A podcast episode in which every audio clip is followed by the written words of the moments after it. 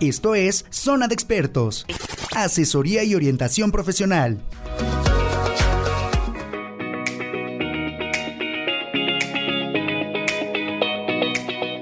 Hola, ¿qué tal? ¿Cómo están? Muy buenos días. Nos encontramos en nuestro programa Zona de Expertos, Área Legal. Ahora tenemos como invitada a la licenciada Nora Cázares Alcaraz. Ella es licenciada en Derecho y nos va a hablar del tema llamado sindicalismo en Pemex. Pues le doy el uso de la palabra a la licenciada Nora para que nos dé una pequeña semblanza de su trayectoria profesional. Adelante, licenciada. Hola, doctor. Buenos días. ¿Cómo están todos? Este, pues sí, soy este, la licenciada Nora Cáceres Alcaraz. Este, tengo, eh, bueno, soy egresada de la Universidad de Cuauhtlán Izcalli este, y tengo un 14 años trabajando en petróleos mexicanos. Este, y bueno, pues mi, tema del que voy a tratar hoy es, el sindicalismo. Este, y bueno, no sé si este, empiezo. Sí, eh, a este programa que es referente al sindicato, la licenciada le va a dar un enfoque directamente al sindicalismo dentro de petróleos mexicanos. Aquí eh, hay algunas pequeñas preguntas en relación al tema, como por ejemplo, ¿qué significa la palabra sindicato, licenciada? Ok, sí, el término sindicato proviene de la acepción latina syndicus, con la que los romanos designaban al defensor de los derechos de una corporación. En Grecia la voz syndicus representaba lo mismo que en Roma. Era el defensor de alguna institución y el representante de esta en su defensa. En virtud, el vocablo sindicato es un sentido etimológico que significa representación y defensa. Muy bien, y como antecedente histórico, sabemos que estos movimientos se generan primeramente en Europa y posteriormente en Latinoamérica y ya en México. ¿Cómo lo podríamos ver de forma introductoria? Ok, eh, sí, en Europa en el año de 1906, mientras la CGT francesa, que es la Confederación General du Travail, aprueba eh, a menos su Carta Magna, en Italia se crea su primer sindicato y la Confederación es General de Loboro, que es la CGL, y en los Países Bajos la Federación Neerlandesa de Sindicatos. En la Ciudad de México, eh, bueno, sí en México, el 16 de septiembre de 1872 se fundó la primera asociación de este tipo profesional, este, que era el Círculo de Obreros. Esta organización llegó a contar en sus filas en octubre de 1874 y con más de 8.000 trabajadores, en su mayoría artesanos y obreros de hilados y tejidos, fueron los primeros que se creó un sindicato en México. Muy bien, licenciada. En relación al sindicato en el cual usted eh, se desempeña o dentro de la empresa en la que se encuentra trabajando, ¿nos podría hablar un poco más acerca de lo que es propiamente ya el sindicato dentro de esta empresa?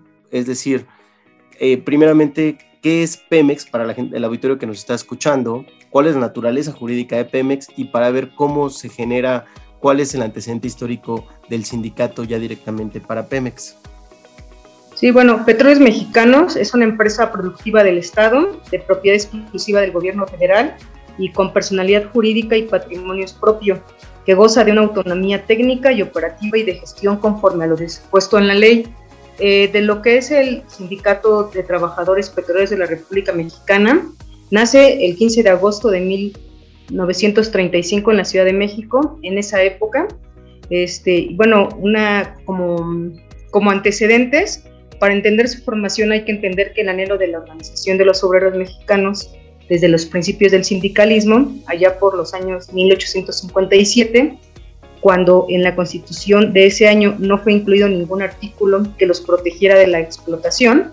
Desde esa época datan esfuerzos para lograr reconocimiento jurídico a sus asociados, como fue la Sociedad de Socorro Mutuo, que promovió en 1865 la primera huelga textil reconocida como tal en la Ciudad de México.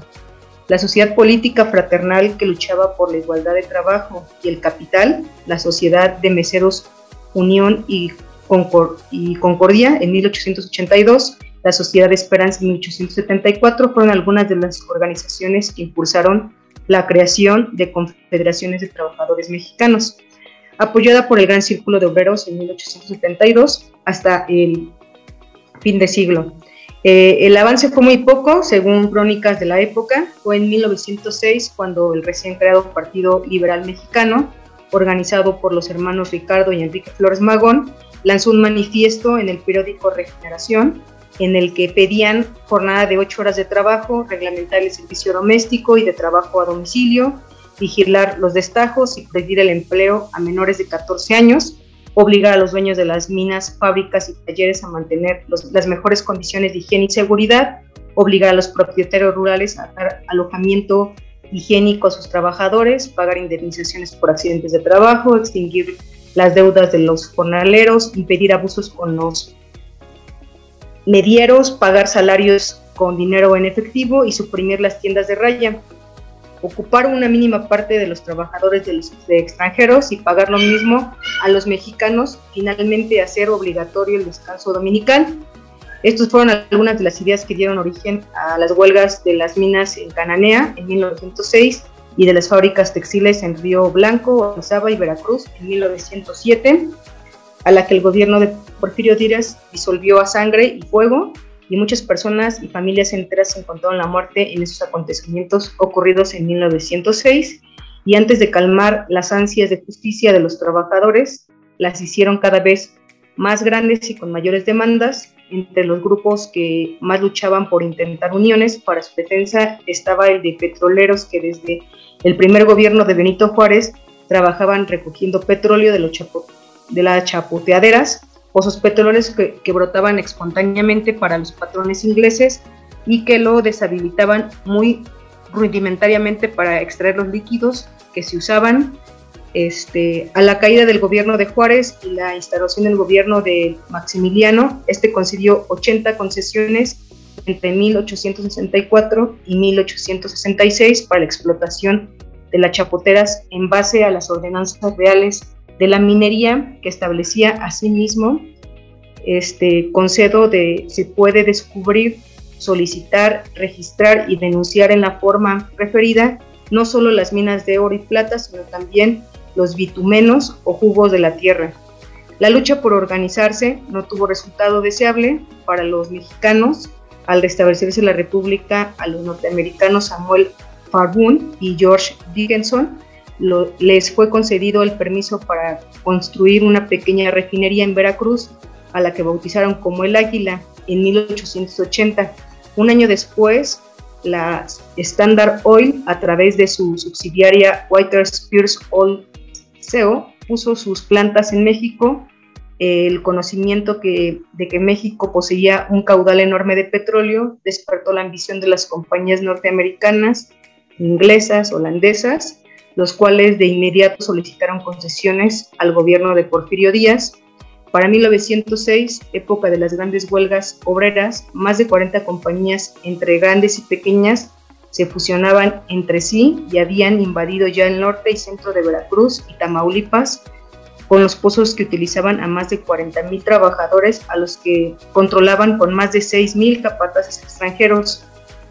El maltrato de los trabajadores petroleros era constante protegido además por las leyes del trabajo que favorecían a los inversionistas extranjeros que a los mexicanos. El Código Penal señalaba claramente una pena de prisión de 4 a 6 años y multas de mil pesos a quienes promovieran huelgas contra las empresas refinadoras. De más de 1.500 juicios entablados contra las empresas por incumplimiento de condiciones de trabajo, excepcionalmente se firmaban contratos con grupos, los obreros ganaron solamente tres se repartía dinero entre jueces, testigos y demás para que ningún trabajador pudiera recibir lo que realmente merecía. Sea cualquiera la causa, el hecho es que los trabajadores petroleros poco pudieron hacer hasta los años 30 cuando intentaron integrar su propio sindicato con el apoyo del sindicato ferrocarrilero que les prestó sus instalaciones y los asesoró laboralmente. Los campos petroleros de México eran mancillados por el desprecio de las compañías petroleras a la soberanía nacional las corruptelas, la sangre y el sudor de miles de trabajadores que por unos cuantos pesos minaban su salud en las tierras infestadas de mosquitos, alimañas y crímenes. Lo importante era herir la tierra y extraer el petróleo y no cuidar a los hombres. Ahí prolifera el vicio de las riñas, el robo y el homicidio. Los campos eran protegidos por los guardias blancas, batallones de asesinos a sueldo que impedían el ingreso y así cayeron bajo balas Sarapio Venegas, Bernardo H. Simonén, José Arenas. La muerte de los dirigentes no hizo flaquear a los sindicalistas, quienes realizaron reuniones secretas para plasmar las bases de lo que pronto sería el Sindicato de Trabajadores Petroleros de la República Mexicana. Destacó la acción de Eduardo Soto y Moisés de la Torre, dirigentes del único Sindicato de Trabajadores de la Huasteca Petroleum Company, se habían dado a la tarea de ser enlaces entre los pequeños sindicatos para convencerlos de la necesidad de unificarse en una gran concentración. Así, el 15 de agosto de 1935, en el domicilio social del sindicato ferrocarrilero 35 pequeños sindicatos que existían en el país dieron origen mediante un acta constitutiva al acto al Sindicato de Trabajadores Petroleros de la República Mexicana, siendo su primer secretario general el señor Eduardo Soto Inés. Más o menos esa es la historia del, sindicato petrolero, de cómo dio origen a este, pues al primer sindicato este, que es el STPRM. Muy bien, licenciada. Y justo sí, eh, ahorita vamos a ver en la actualidad cómo se encuentra ya el sindicato de Pemex, pero antes eh, quisiéramos hablar ya en términos jurídicos eh, acerca de una definición de lo que entenderíamos por sindicato y si hay alguna diferencia, porque sabemos que la ley federal del trabajo hace referencia también a otra figura llamada coalición. ¿Cuál es esta diferencia, licenciada? ¿Cuál es la diferencia entre coalición y sindicato? Ok, sí, la coalición es algo transitorio que no requiere un registro, es para la defensa de intereses comunes y se puede formar con dos trabajadores o dos patrones. El sindicato es permanente y requiere del registro ante la Junta de Conciliación y Arbitraje o ante la Secretaría del Trabajo y se constituye el estudio de defensa y mejoramiento de los intereses comunes y para fomentar se requiere de un mínimo de 20 trabajadores o tres patrones por lo menos la coalición de trabajadores no puede ser titular de un contrato colectivo de trabajo que corresponde siempre a los sindicatos obreros, pero en cambio es titular precaria del derecho de la huelga. Es titular precaria ya que no puede emplazar a huelga para obtener la firma de un contrato colectivo de trabajo, ni su revisión, ni tampoco su cumplimiento, por no ser el titular de dichos contratos. Esa es la diferencia entre lo que es una coalición y un sindicato. Muy bien, licenciada. ¿Y actualmente cómo se encuentra el sindicato conformado en Pemex? Ok, sí, el sindicato eh, LSTPRM se encuentra, este, su cuerpo de gobierno es el secretario general, que actualmente es el ingeniero Luis Ricardo Aldana Prieto. Eh, hay un secretario de Interior, Actas y Acuerdos, que es el señor Manuel Limón Hernández. El secretario de Trabajo, que es el señor Raúl Ramírez Rangel un secretario tesorero, que es el señor Sergio López Salinas, un secretario de Organización y Estadística, que es el señor Eleuterio de la Rosa Esteban, el Cuerpo de Educación y Previsión Social, ingeniero Adrián Flores San Vicente, el Cuerpo de Ajustes, que es el señor Oscar Gabriel López Acosta, y el Consejo General de Vigilancia, que es presidido por el señor Fernando Navarrete Pérez, el secretario es el señor Gerardo Blanco Cázares y el vocal es el señor Héctor Luis Aguirre Rodríguez. Eh, asimismo, el STPRM cuenta con 36 secciones sindicales a nivel nacional.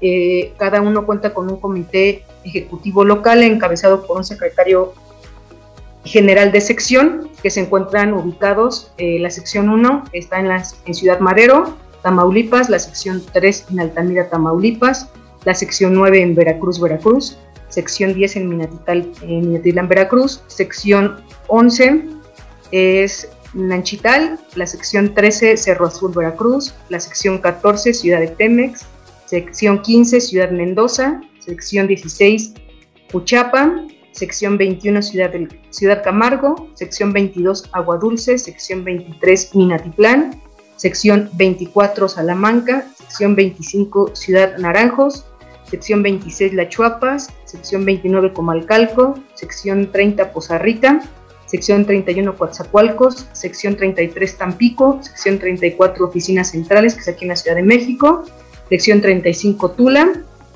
sección 36 Monterrey, sección 38 Salina Cruz, sección 39 Huachinango, sección 40 Tepic, sección 42 Ciudad del Carmen, sección 43 Santa María la Ribera, aquí en la Ciudad de México, sección 44 Villahermosa, sección 45 es el Hospital Central Norte de aquí en la Ciudad de México, sección 46 de Techumelucan, sección 47 Ciudad del Carmen, sección 48 Reforma, sección 49 Cadereyta, sección 52 Bocas, sección 51 Tuxpan, la sección 52 Guadalajara, y bueno, no se encuentra como una sección, pero sí es este, ante el, este, el contrato, sí se encuentra lo que es el Comité Ejecutivo General, que se encuentra el Hospital Central de Alta Especialidad, que es el de Picacho. Muy bien, licenciada. Son secciones con las cuales se encuentra conformado el sindicato de Pemex. Eh, escuché hablar que eran casi 52, pero en realidad todas están funcionando. Sí, son 36 que se encuentran este, funcionando y bueno, lo que es el Hospital Central no, no, se considera tal como una sección, pero sí depende directamente del Comité Ejecutivo General. Muy bien, pues eh, a querido auditorio y gente que nos escucha, por favor no se vayan, vamos a un corte comercial y regresamos. Estamos en nuestro programa Zona de Expertos, Área Legal. Tenemos como invitada a la licenciada Nora Cázares Alcaraz. Ella trabaja en Pemex y nos está platicando acerca del sindicato y del propio sindicalismo dentro de esta empresa. No se vayan, regresamos.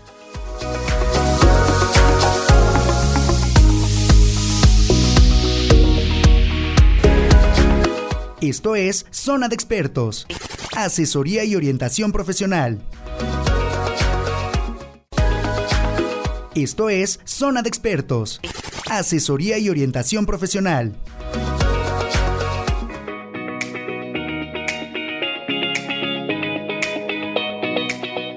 Hola, ¿qué tal? Ya estamos de regreso en nuestro programa Zona de Expertos Área Legal con la licenciada Nora Cázares Alcaraz con el tema sindicalismo en Pemex. Y bueno, quisiera mencionarles que por favor visiten el centro comercial Forum Buenavista y pasen un día de lo más grande. Disfruten de las más de 200 tiendas que tienen para elegir a la hora de realizar sus compras. Además pueden pasar el mejor momento dentro de las diferentes tiendas, restaurantes que podrán encontrar. Contáctelos en redes sociales, en Facebook e Instagram como Forum Buenavista o visítenlos en Eje 1 Norte, Mosqueda 259, Buenavista, Ciudad de México, con un horario de tiendas de las 11 de la mañana a las 9 de la noche. Por tu seguridad, continúan con las medidas de sanidad necesarias durante tu estancia, con filtro de temperatura y gel antibacterial. Centro Comercial Forum Buenavista. Y pues bueno, no se vayan por favor, estamos en nuestro programa Zona de Expertos, Área Legal. Y pues bueno, eh, en forma de preámbulo, hemos estado hablando acerca de lo que es el sindicato, qué diferencia hay entre un sindicato y una coalición. Y bien la licenciada Nora nos ha dicho que esta diferencia radica principalmente en la temporalidad ya que mientras el sindicato es ese conjunto de personas, por lo que hace a un sindicato de trabajadores que se agrupan en defensa y mejoramiento de sus intereses, también puede haber un sindicato de empleadores o de patrones que de igual forma se agrupan para la defensa, mejoramiento y estudio de sus intereses. La ley eh, federal del trabajo habla de un requisito de mayoría que, como bien ya lo dijo la licenciada Nora, pues se necesitan como mínimo 20 agremiados para la constitución de un sindicato de trabajadores y por lo menos tres agremiados que hagan referencia a un sindicato de índole patronal. Estábamos viendo que la naturaleza de lo que es Pemex, de toda esta historia que conlleva a la conformación del sindicato en Pemex, y pues vamos a empezar a atender preguntas que ya vienen directamente de nuestro público, directamente para que podamos darle seguimiento a nuestro programa. Y bueno, licenciada eh, Nora, ¿podría decirnos, de, aquí nos llega una pregunta en mención a, los, a la clasificación que existe de los sindicatos. ¿Cuál es esta clasificación que se señala en la propia Ley Federal del Trabajo en relación a la clasificación de nuestros sindicatos en México. Ok, sí, hay este cinco este, clasificaciones que contempla la Ley Federal del Trabajo. Este, uno de ellos son los gremiales, que son los sindicatos formados por trabajadores de una misma profesión, oficio o especialidad. Los de empresa, que es la clasificación de los sindicatos formados por trabajadores que prestan sus servicios en una misma empresa, los industriales, que son los sindicatos formados por trabajadores que presten sus servicios en dos o más empresas de la misma rama industrial, los nacionales de industria, que son los formados por trabajadores que presten sus servicios en una o varias empresas de la misma rama industrial instaladas en dos o más entidades federativas y de oficios varios, que son los trabajadores de diversas profesiones. Estos sindicatos solo podrán constituirse cuando en el municipio de que se trate el número de trabajadores de una misma profesión sea menor a 20. Muy bien, licenciada. Y dentro de la propia definición del sindicato, ¿cuál es la definición que la Ley Federal del Trabajo nos señala? Ah, perdón, esa, perdón, no, entendí muy bien. ¿Me la podría repetir? Eh, sí, eh, ¿cuál es la definición de sindicato que la Ley Federal del Trabajo señala? Ah, ok. Este, dice que el sindicato, de acuerdo a la Ley Federal del Trabajo, es la asociación de trabajadores o patrones constituida para el estudio y mejoramiento y defensa de sus respectivos intereses. Muy bien, y justo por eso estamos mencionando que mientras el sindicato se constituye de manera de jure, es decir, de derecho, eh, hay un registro por parte de las autoridades laborales, la parte de la coalición pues no se necesita este tipo de registro que sí tendría el propio sindicato y que en su momento pues es la temporalidad la que está haciendo este tipo de diferencia. Existen dentro de las obligaciones de los propios sindicatos, ¿nos podría hablar de alguna obligación que la propia Ley Federal del Trabajo le señala a los sindicatos?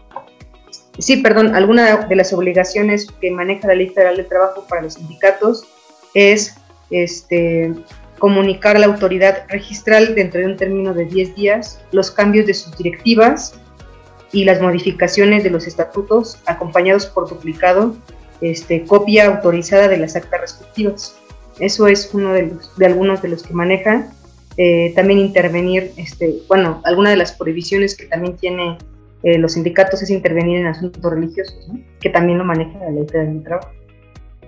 Muy bien, y ahora con el cambio a la Constitución Nacional del 24 de febrero del 2017 y con la reforma legal del 1 de mayo del 2019, hay un cambio en la parte sustantiva y adjetiva de la Ley Federal del Trabajo y en relación a un procedimiento en el cual se busca una documentación llamada constancia de representatividad. Aquí nos aparece una pregunta que dice lo siguiente.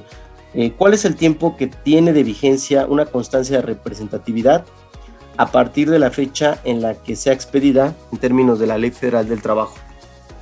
Esa tiene una vigencia de acuerdo a lo establecido en la lista de trabajo, de seis meses a partir de la fecha en que sea expedida la misma.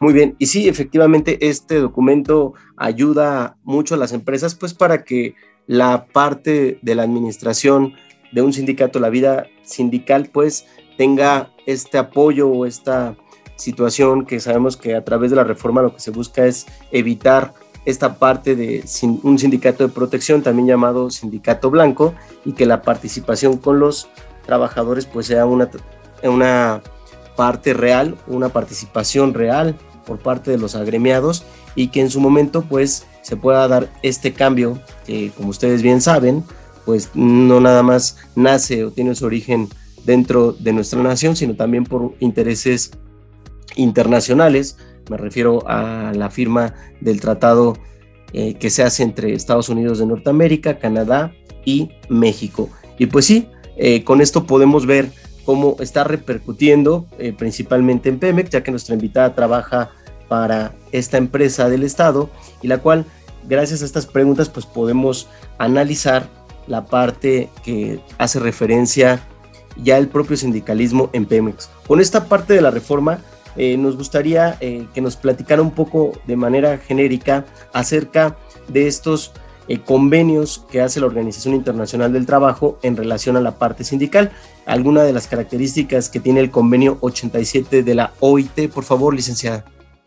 Sí, este convenio este, fundamentalmente establece el derecho de los trabajadores y de los empleadores de constituir las organizaciones que estimen convenientes así como el de afiliarse a las mismas sin autorización previa.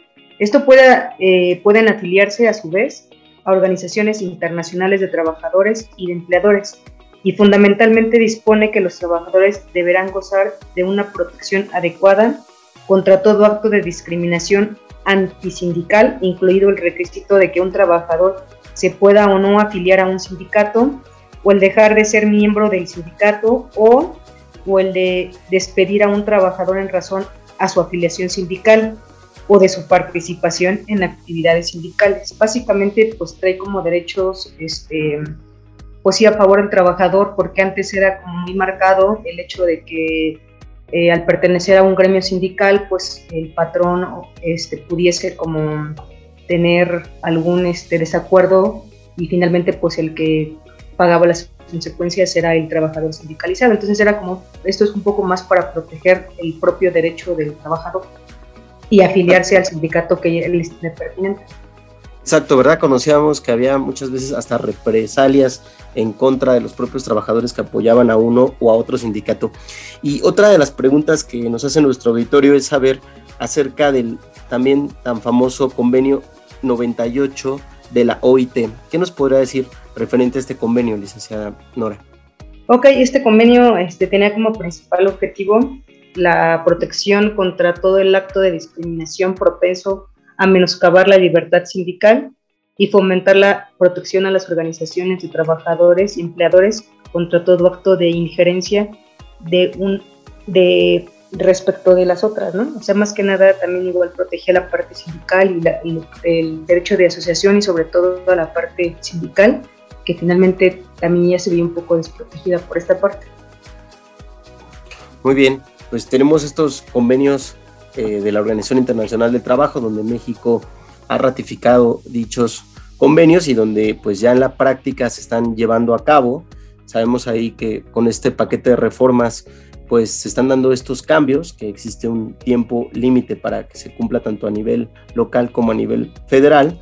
Y pues bueno, estamos viendo esto ya meramente en la práctica, que de hecho viene una pregunta que es una pregunta totalmente técnica. Eh, nos dice lo siguiente, ¿pueden existir más de un sindicato en una empresa? ¿Sí o no? Y si la respuesta es sí, ¿cuál de estos sindicatos tendría la titularidad del contrato colectivo? Sí, la ley este, de trabajo señala que puede haber más de un, este, un sindicato, pero este, pues solamente se podrá llevar a cabo la, eh, un contrato colectivo de trabajo con el que tenga un número de mayor afiliación a este. Entonces, por eso en Pemex, mm, eh, a pesar de que existen otros pequeños sindicatos con el que actualmente se sigue haciendo el contrato colectivo de trabajos con el TPRM, ya que es el que tiene pues mayor número de agremiados, este, y bueno, en que están afiliados a ellos, por eso se lleva, la empresa únicamente lleva a cabo el, el, contrato con ellos y obviamente pues los demás sindicatos tendrán que este, acatar el mismo contrato colectivo de trabajo por ser mayoritario. Muy bien, y sabemos que dentro de la vida sindical, pues ellos están también obligados a hacer ciertas revisiones, entre ellas la revisión salarial, que es de manera anual, y la revisión contractual, que es cada dos años. Por lo que hace al fundamento legal, ¿nos podría decir en qué consiste esta revisión contractual?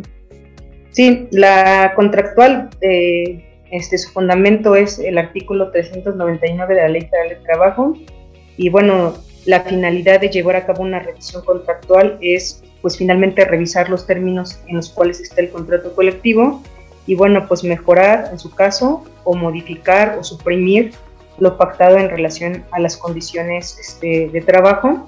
En Petróleos Mexicanos el, el, contrato colectivo se llevó a cabo en el 2021, tiene una vigencia pues, de dos años como lo marca la ley, entonces vence el 2023, por eso se puede decir que en los impares se checa la revisión contractual y en los pares y finalmente, bueno, cada año la salarial, ¿no? Eh, la salarial igual tiene su fundamento en el artículo 399 este, consiste en revisar pues que el salario del trabajo de la empresa este, pues, el adecuado y pues aumentar el mismo, esto pues debido a la inflación, si los precios se elevan y la remuneración permaneciera igual, pues el trabajador pierde el poder adquisitivo que viene trayendo, es decir, con su mismo nivel de ingresos, ya no puede adquirir la misma cantidad de bienes o servicios y así para evitar este tipo de problemas se incrementa el sueldo este, compensando el efecto de la inflación y por eso se lleva pues cada año esta revisión salarial y pues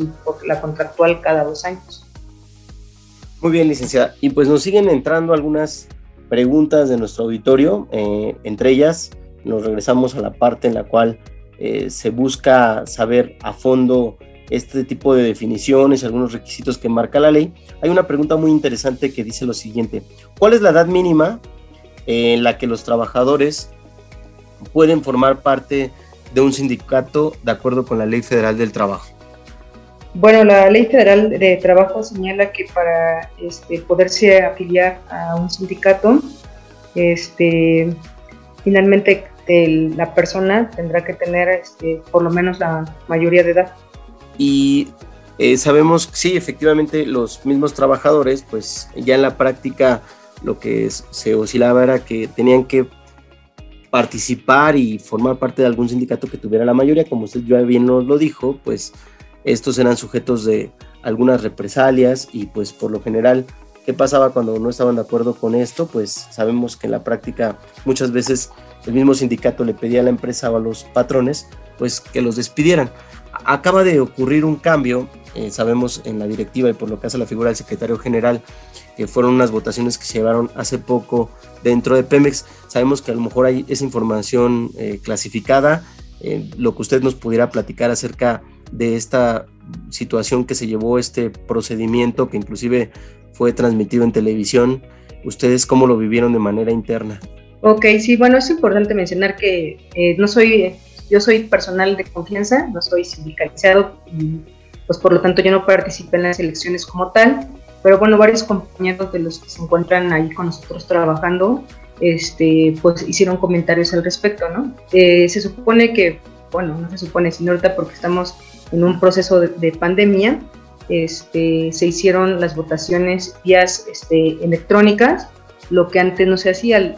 Antes lo que se hacía es que se juntaban la mayoría de los recintos sindicales y bueno, este, se, se, invitaba a los trabajadores a que fueran a cada una de las secciones que, que tienen y finalmente se hacía un voto este, pues de persona, ¿no? finalmente de palabra, diciendo que, bueno, quien, si quisieran que se volviera a, este, a ser el mismo secretario general, y bueno, pues levantaban la mano los que estuvieran a favor de tomar, este, pues, este, pues sí, la elección, y en esta ocasión, pues, se supone que eh, el gobierno también interviene un poco en esta parte y, y, se prefirió que se fuera de manera electrónica, se hizo como una aplicación, este, que se les mandó este, el sindicato a todos los trabajadores, este, señalando las personas que estaban este, finalmente candidateándose a la Secretaría General.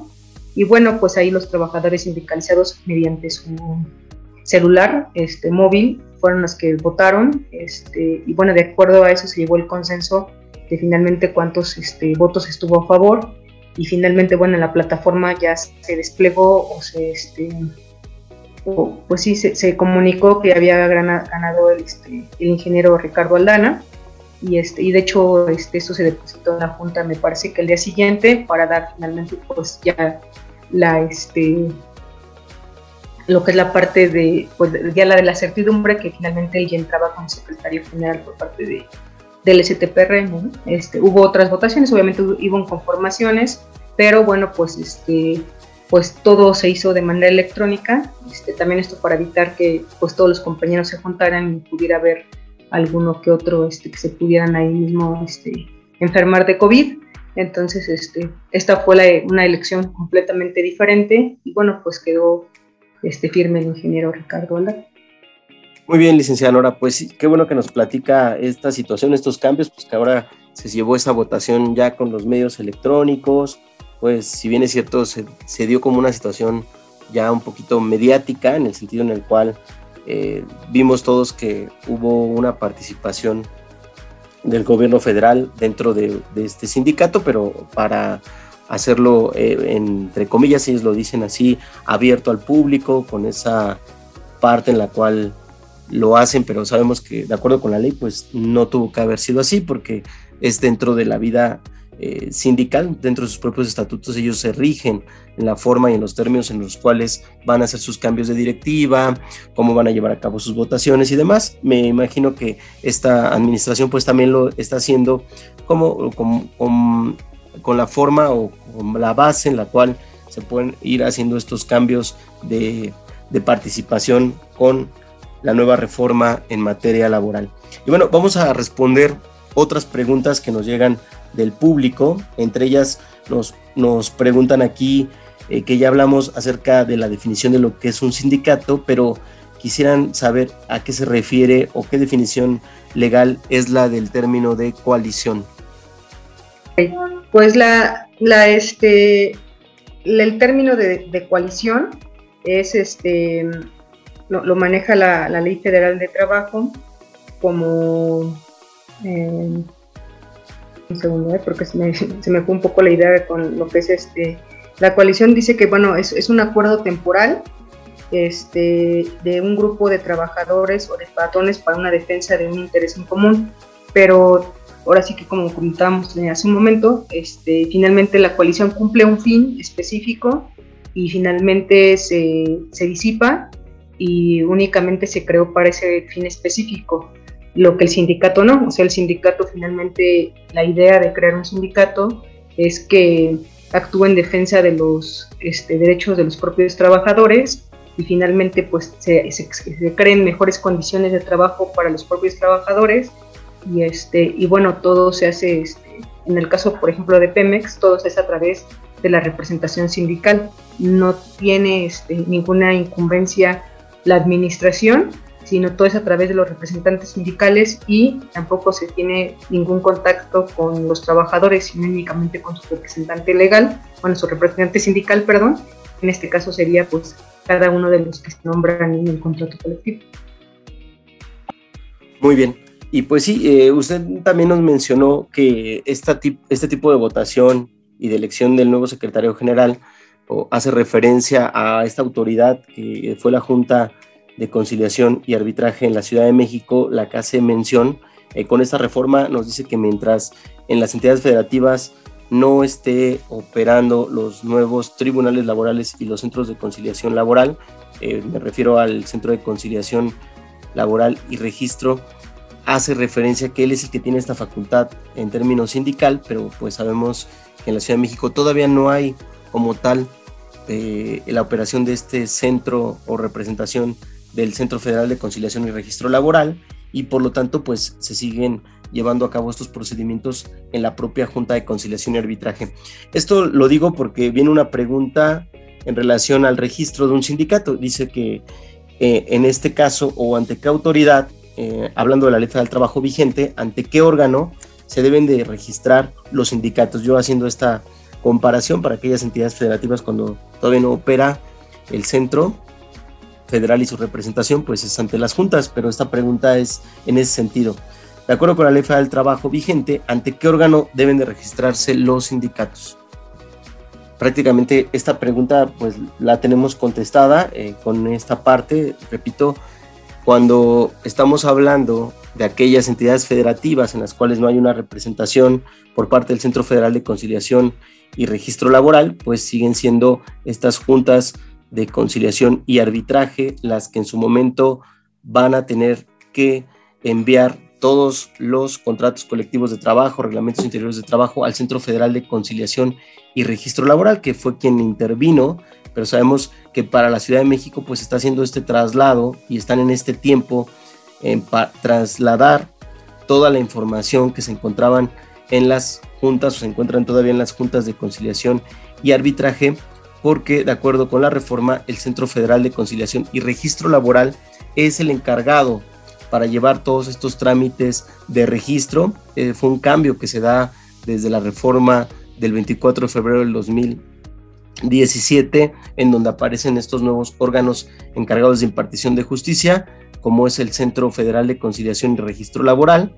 Como su nombre lo indica, su competencia es a nivel federal y por lo que hace a los eh, estados de la República, hablamos de los centros de conciliación laborales o centros locales de conciliación laboral, en donde ellos no tienen esta atribución referente a la parte de registros y cualquier trámite a nivel sindical. Donde encontramos sus facultades, pues los, lo señala la propia Ley Federal del Trabajo en el artículo 590-A acerca de las atribuciones que tiene el Centro Federal de Conciliación y Registro Laboral, a diferencia de los centros locales de conciliación, que encontramos sus atribuciones en el artículo 590-E. Ellos tienen solamente la conciliación y quien tiene esta parte de poder llevar a cabo un registro de carácter sindical es el Centro Federal, repito, el Centro Federal de Conciliación y Registro Laboral. Vamos a llegar a un tiempo, a un momento en el cual pues toda la República ya se encuentre con esta representación de este centro federal y de los propios tribunales laborales en todas las entidades federativas. Hasta ahorita hacen falta todavía 10 estados que de acuerdo eh, con la actualización que tenemos por parte del acuerdo que emite la, eh, la, la, federación, pues tienen hasta el 3 de octubre de este año para que entren en operación, entre ellos pues la Ciudad de México, y pues ya vamos a ver cómo justo se va a poder llevar a cabo esta situación general hegemónica en toda la República por parte del Centro Federal. Y pues bueno, no se vayan por favor, vamos a este segundo corte y regresamos. Estamos en nuestro programa Zona de Expertos, Área Legal, con el tema Sindicalismo en México.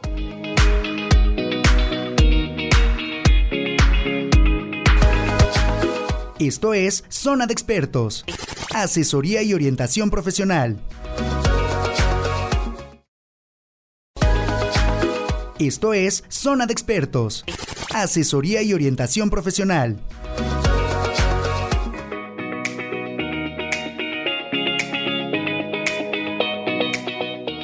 Hola, ¿qué tal? ¿Cómo están? Hemos regresado a nuestro programa Zona de Expertos, Área Legal. Estamos con el tema Sindicalismo en Pemex y tenemos como invitada a la licenciada Nora Cázares Alcaraz. Ella es una empleada en esta empresa de Pemex y nos está platicando acerca del enfoque del sindicalismo propiamente hablando en esta gran empresa. Pues bueno, vamos a continuar con nuestras preguntas que nos ha mandado el propio auditorio en relación a lo que tiene que ver con el contrato colectivo de trabajo que tiene Pemex.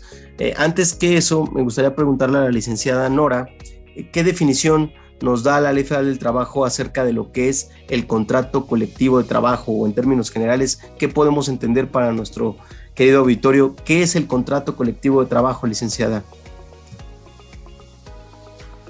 Ok, sí, la Ley Federal de Trabajo señala que el contrato colectivo de trabajo es un convenio celebrado entre uno o varios sindicatos de trabajadores o uno o varios patrones o uno o varios sindicatos de patrones con el objeto de establecer las condiciones según las cuales deba prestarse el trabajo en una o más empresas o establecimientos.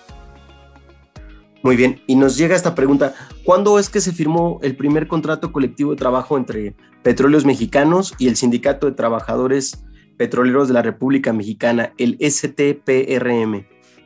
Sí, bueno, el primer este contrato celebrado entre Petróleos Mexicanos y el, el, STPRM o el Sindicato de Trabajadores este, Petroleros de la República Mexicana fue firmado este, el 15 de mayo de 1942, el cual contemplaba las condiciones generales y especiales de trabajo y contenía 286 cláusulas, dos convenios y, este, y la resolución por parte de, de la huelga que se fue en 1943, me parece que también fue el que estuvo ahí, este, también este, establecido en el propio contrato. El laudo, perdón, es el laudo de, del resolutivo del 28 de noviembre de 1940. Ah, muy bien. Y justo en esta parte de que sabemos que hay más de uno, ¿cuántos, cuántos contratos colectivos de trabajo existen al día de hoy y cómo se encuentra estructurado al día de hoy esta eh, clasificación, por llamarlo de alguna manera? Ok, sí, existen alrededor del día de hoy a 40 revisiones contractuales, eso quiere decir que son 40 contratos colectivos de trabajo, este, y actualmente se encuentra integrado por 257 cláusulas, 18 anexos y 42 acuerdos. Muy bien. Nos llega otra pregunta de nuestro auditorio y nos dice lo siguiente. ¿Por qué Petróleos Mexicanos no se rige en términos de la ley del Seguro Social? Ah, bueno, porque eh, eh, como mencionaba anteriormente, el, el, primer contrato colectivo de trabajo de Petróleos Mexicanos fue en 1942 y la ley federal, digo, la ley de Seguro Social entró en vigor a partir de 1943 por lo que ya contenía todas las condiciones especiales generales del contrato. Este, en algún momento sí se trató de, de que formáramos parte pues, del Infonavit, del seguro o del ISTE, pero este, la empresa o el patrón no llegó a un acuerdo con las instituciones del seguro porque realmente era muy caro mantener este, las propias instalaciones que ya trae Petróleos Mexicanos, como son los hospitales, las guarderías, este, y pues finalmente como trae toda la seguridad social marcada por ley eh, Pemex y todavía está un poco más arriba de las generales, pues por eso no lo pudo absorber el Estado y se prefirió que se siguiera manteniendo las prestaciones actuales y siguiendo, este, dependiendo de un, de un mecanismo autónomo que es el que contemplamos actualmente. Muy bien, ¿y qué es lo que hace especial a este contrato colectivo de trabajo de Pemex frente a otros contratos colectivos de trabajo de la República Mexicana. Ok, sí, pues como lo mencioné, aparte de las condiciones generales, tiene condiciones especiales. ¿Y a qué se refiere a las condiciones especiales?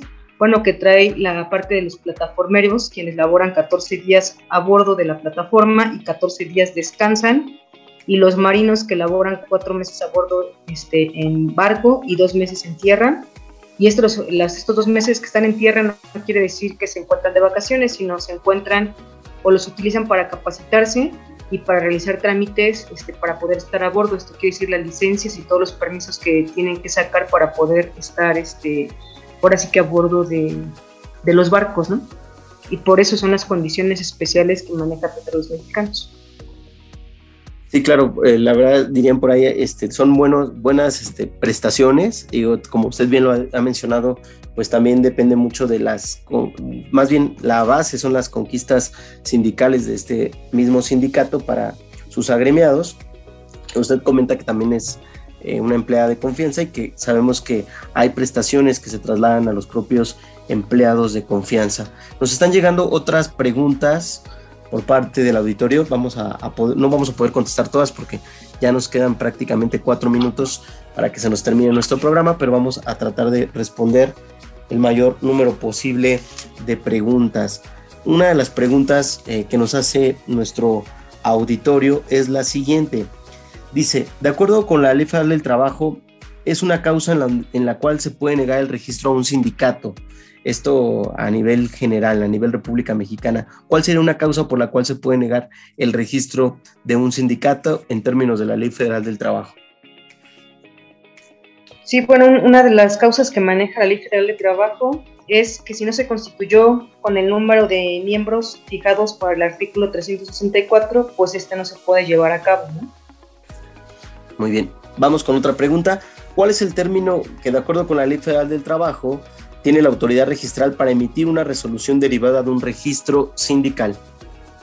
Perdón, el término que maneja este, este, la Ley Federal del Trabajo son 20 días naturales para poder hacer este, para poder emitir la resolución derivada de un registro sindical. Muy bien, licenciada. Seguimos con otra pregunta más. pues la, mayoría vienen eh, dirigidas a la parte legal, a la parte jurídica. Ahí viene otra en relación a la ley federal del trabajo y dice lo siguiente, ¿cuándo podrá la autoridad registral cancelar el registro de un sindicato, de una federación o de una confederación? Este, bueno, la ley federal del trabajo este, señala que para poder este, cancelar este, la parte del registro de un sindicato es cuando los apoderados o representantes legales incurran en actos de extorsión en contra de los patrones, exigiéndoles un pago de dinero o en especie para desistir de un emplazamiento a huelga o abstenerse de iniciar o continuar con el reclamo de la titularidad del contrato colectivo de trabajo. ¿Podría decir alguna de las prohibiciones que tienen los sindicatos de acuerdo con la Ley Federal del Trabajo, por favor? Sí, una de ellas es este, intervenir en asuntos religiosos, eso lo tienen prohibido los sindicatos, este, y bueno, pues esa sería una de las previsiones que maneja la ley federal del trabajo. En, en cuanto a la representación, nos llega esta pregunta, dice, de acuerdo con la ley federal del trabajo, la representación del sindicato con las facultades más amplias se ejerce por, por qué figura, por quién dentro del sindicato se puede ejercer esta facultad más amplia que la propia ley federal del trabajo establece. Mm, sería por el secretario general del sindicato. Muy bien. Vamos con otra pregunta. Dice lo siguiente. Eh, de acuerdo con la Ley Federal del Trabajo, ¿cuáles serían las obligaciones genéricas de los sindicatos? Una obligación que tienen los sindicatos. Mm, una de las es comunicar ante las autoridades registrar dentro de un término de 10 días los cambios de su directiva y las modificaciones de los estatutos, acompañados por duplicado o copia autorizada de las actas respectivas. Esa es una de las obligaciones que tiene el sindicato. Muy bien. Eh, la otra es... Entonces, adelante. Sí, sí, sí, es que, no, es este, ¿cómo se llama? Más que nada es, comunicarle a la autoridad, ¿no? Si hay un, un cambio en la parte interna de ellos, se tiene que comunicar a la autoridad finalmente para poder este, presentarlo y que se sepa que les son o el cambio que hubo respecto a su forma interna. ¿no? Exactamente. Si la autoridad registral va a llevar todo, es, toda esa información, es la encargada de llevarla y que efectivamente se tiene que dar aviso para que la misma autoridad registral sepa de estas modificaciones y cambios de directiva y de los estatutos. Y ya la última pregunta sería, ¿cuál es el tiempo de vigencia que tiene la constancia de representatividad a partir de la fecha en la que se expidió por parte de esta autoridad en términos de la Ley Federal del Trabajo? Sí, la, la vigencia es, de, es por seis meses a partir de la fecha en que fue expedida. Este es la esa constancia es la que tiene la vigencia de representatividad, ¿no? Seis meses. Muchísimas gracias, licenciada Nora. Pues bueno, se nos acabó el tiempo. Eh, estamos llegando a nuestro final de nuestro programa Zona de Expertos Área Legal. Esto fue nuestro tema sindicalismo en Pemex. Y pues me despido, también le doy el uso de la palabra a la licenciada Nora Cázares Alcaraz para que ella se pueda despedir y nos pudiera dar por favor algún correo electrónico en el cual se le pudiera hacer alguna otra pregunta de las que no alcanzamos a contestar en nuestro programa. Adelante, licenciada. Ok, no, pues muchísimas gracias, doctor Fernando Morales, por invitarme a su programa. Este, yo me encuentro en el correo es, es DAF, ¿no? 2730 arroba gmail.com y bueno, espero que les haya sido de utilidad esta información que, se les proporcionó y pues muchísimas gracias por la invitación. Al contrario, gracias por habernos atendido la invitación. Y pues bueno, me despido de otra vez de ustedes. Nos vemos dentro de 15 días. Por favor, síganos en redes sociales. En Facebook me encuentran como Fernando Perales Mendoza. También me encuentran en Instagram como FHRMP210. En Twitter como arroba laboralista 0210. Esto fue el programa de Zona de Expertos, Área Legal, el tema sindicalismo en Pemex. Hasta la próxima. Gracias. Esto fue Zona de Expertos Profesionales en Línea.